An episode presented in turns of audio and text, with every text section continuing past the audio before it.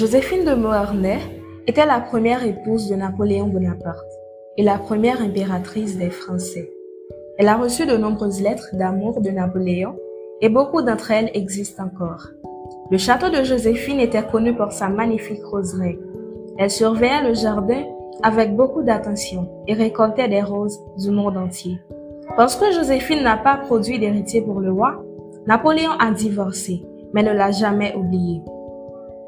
Le château près de Paris, longtemps habité par Joséphine, exhale encore la forte odeur de musc dont l'impératrice s'arrosait. Son essence préférée était le parfum musqué ou bigan fabriqué à Paris.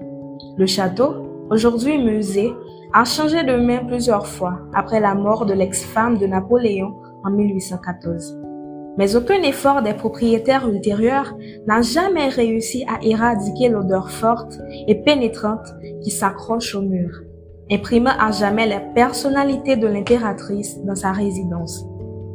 Napoléon était tellement épris de la douce odeur du succès qu'il utilisait 54 bouteilles d'eau de Cologne par mois et les importait avec lui sur ses champs de bataille. Les parfums Oubigan se trouvaient dans son coffre de campagne pendant les années où il partit à la conquête de l'Europe. On aurait pu croire que par une journée venteuse, l'odeur aurait alerté l'ennemi de sa présence. La Bible parle de parfum en référence à l'autel de l'encens du sanctuaire de l'Ancien Testament.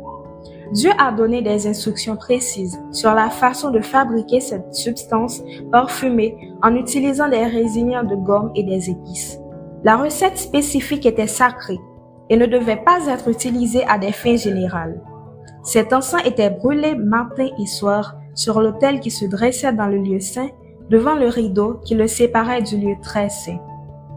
Cet autel d'or d'encens a été vu par Jean dans une vision dans le ciel debout devant Dieu.